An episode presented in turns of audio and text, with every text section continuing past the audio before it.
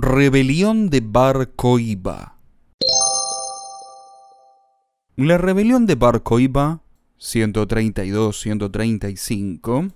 fue una rebelión de los judíos en la provincia romana de Judea, comandada por Simón Bar Koiba contra el Imperio Romano, ocurrida alrededor de los años 132 hasta 136 fue la última de las tres grandes guerras judeo-romanas, de forma que también es conocida como la Tercera Guerra Judeo-Romana o la Tercera Rebelión Judía. Algunos historiadores se refieren a ella también como la Segunda Rebelión de Judea, sin contar a la Guerra de Quitos o Rebelión del Exilio, de 115 a 117, reprimidos por el general Lucio Quieto, que gobernaba la provincia en aquellos tiempos y que solo se luchó marginalmente en Judea.